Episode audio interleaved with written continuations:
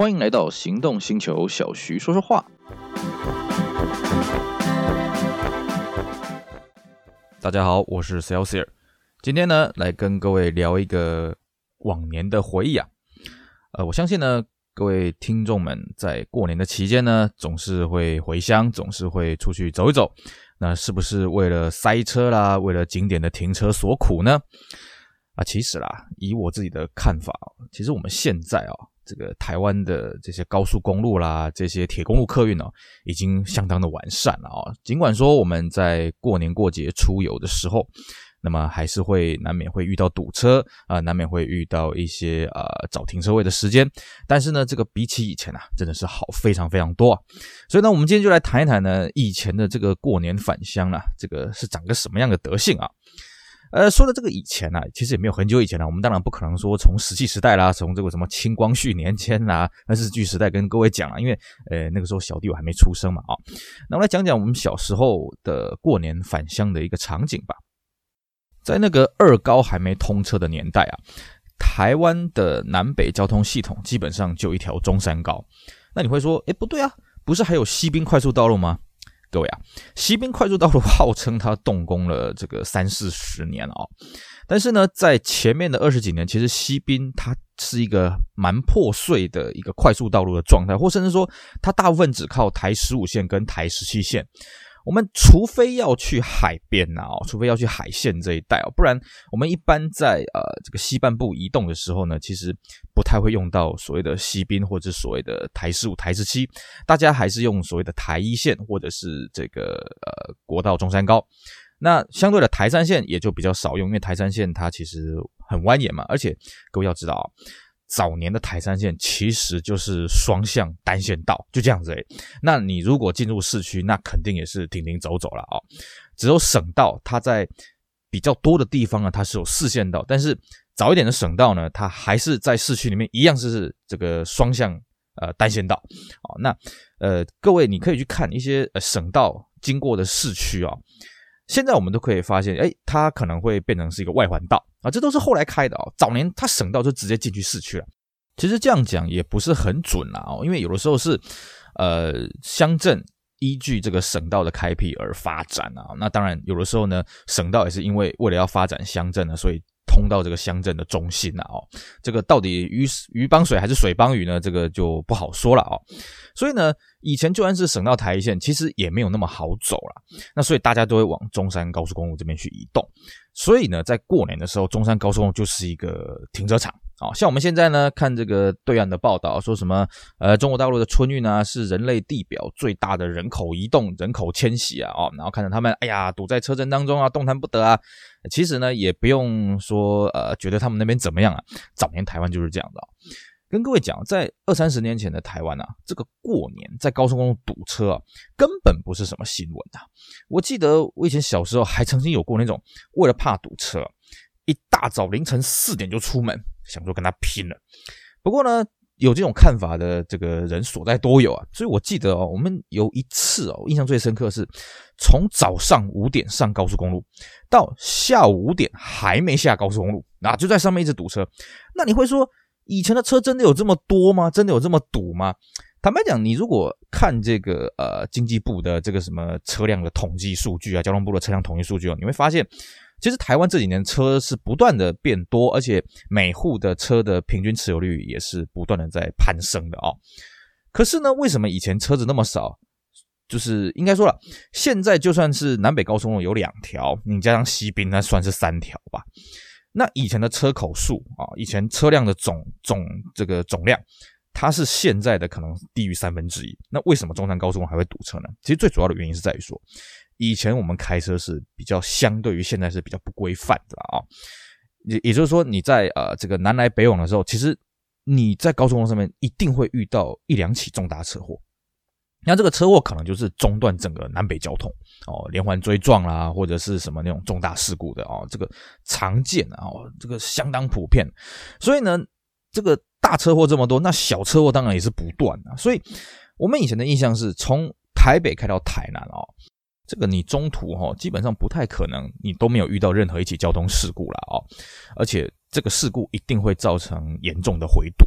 所以呢，在早年呐、啊，你说台北到高雄，号称啊，当初中山高速公路开通的时候，号称说你开车只要四个小时多一点的哦，那基本上是不大可能啦。你除非你人品真的很好，或者是真的是三更半夜，然后你真的没有遇到任何车祸的时候。所以呢，在过年期间呢，我们在高速公路上面。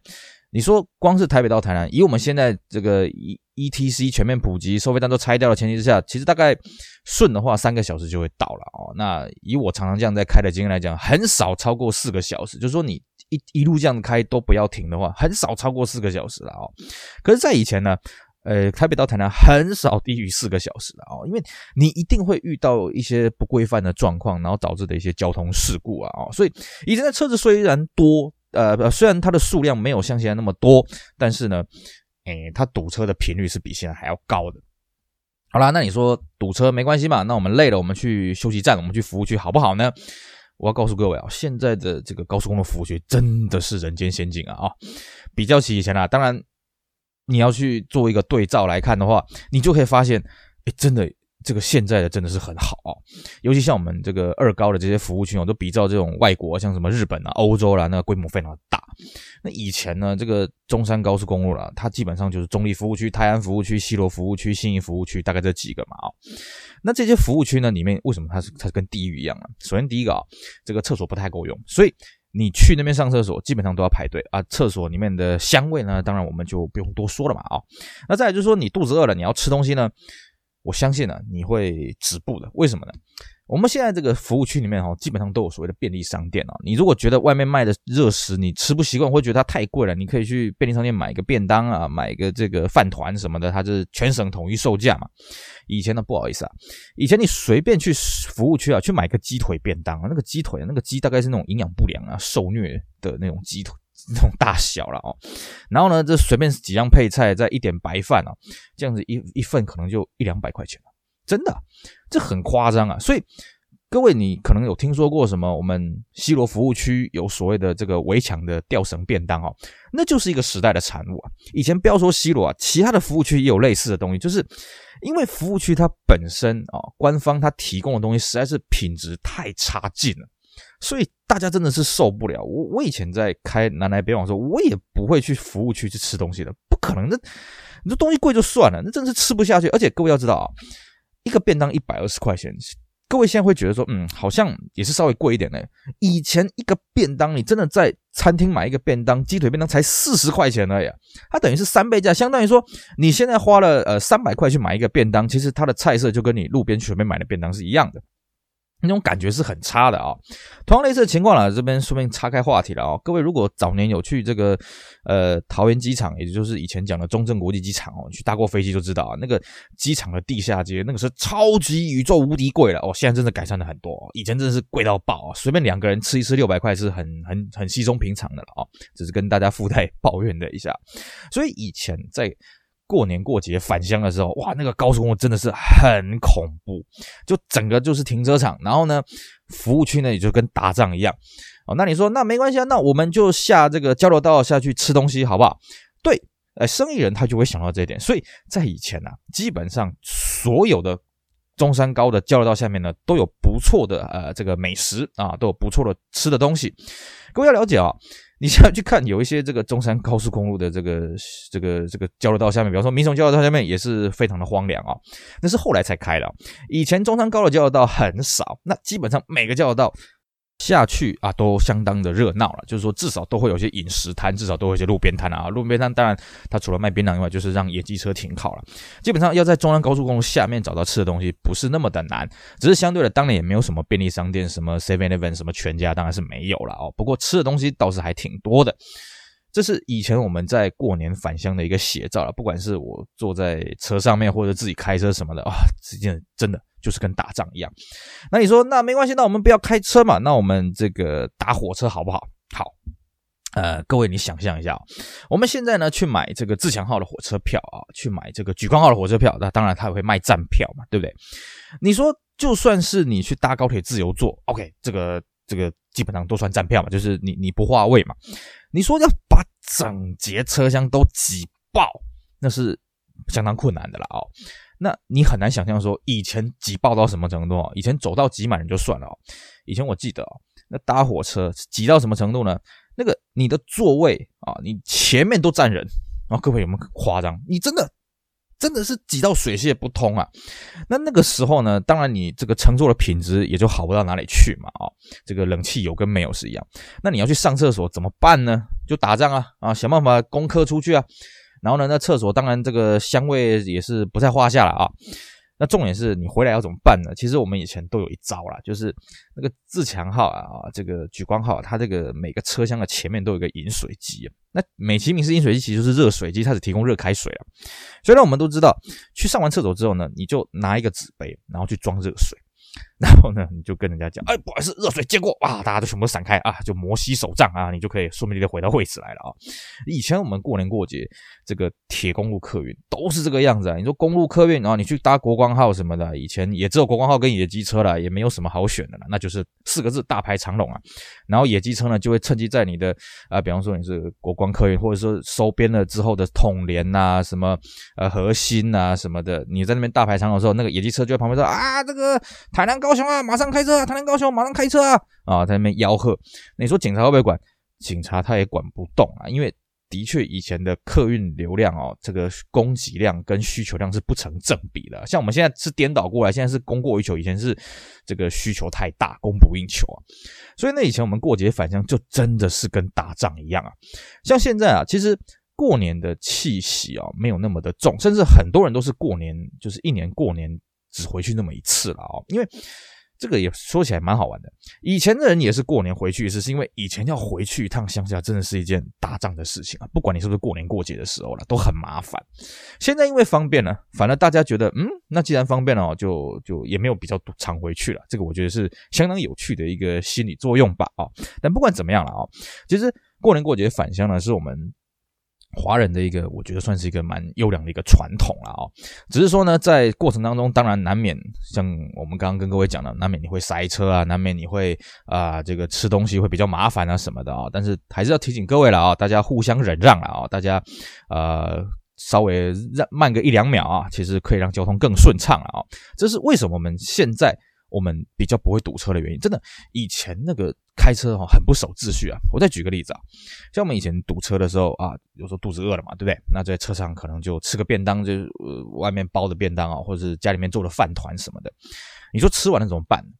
我坦白讲啊，我们以前真的没有那种卫生的观念哦，就是车窗打开直接扔出去。哦，这个在节目上面讲听起来有点夸张，可是以前的人真的没有那概念，说东西丢出去会造成环境污染，没有，就直接车窗摇下来直接扔出去。哦，太多了啦。像我记得最夸张的就是那个九一地震的时候，那时候也没有还没有二高嘛，哦，也没有什么国道六号，那我们都是听新闻、听广播啊，说什么啊那南投啊什么哪里震灾很严重。那那个年代南投你也没有高速公路嘛，所以。我们大家就想说啊，那我们是不是捐衣服啊，捐我们自己的东西啊，给这些灾民？那你说怎么捐法？也不知道怎么捐。然后呢，那时候就听说，哎呀，南投好像很严重，不要过去，不要过去，怎么办呢？那就选那个离南投最近的这个匝道，就是什么，就台中那一带啊，台中彰化那一带交流道。那交流道下面就被人丢了一大堆衣服，一大堆的日用品啊，也不知道那到底是要捐的还是要扔掉的，搞不清楚了哈。反正大家也没有那个观念，说我今天就算要捐东西，我放在这边是不是捐得到？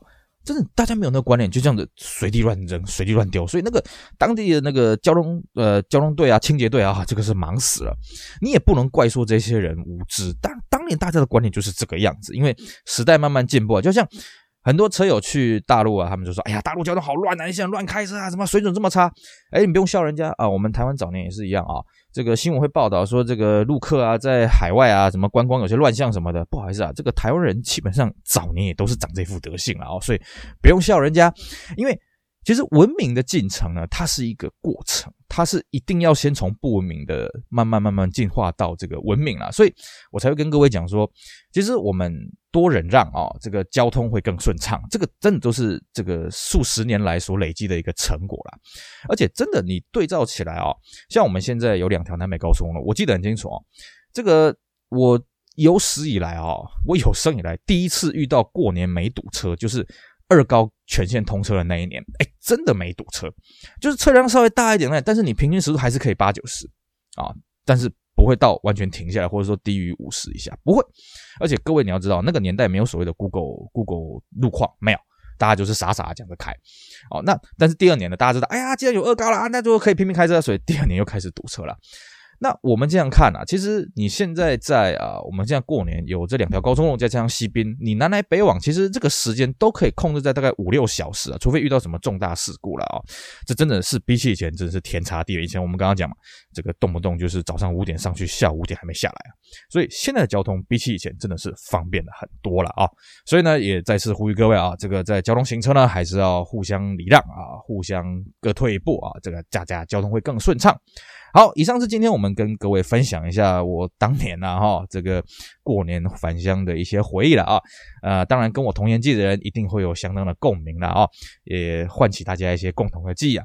我是 Celsius，感谢各位的收听，也希望各位继续支持我们其他精彩的 Podcast 行动星球的其他节目，我们下回再见，拜拜。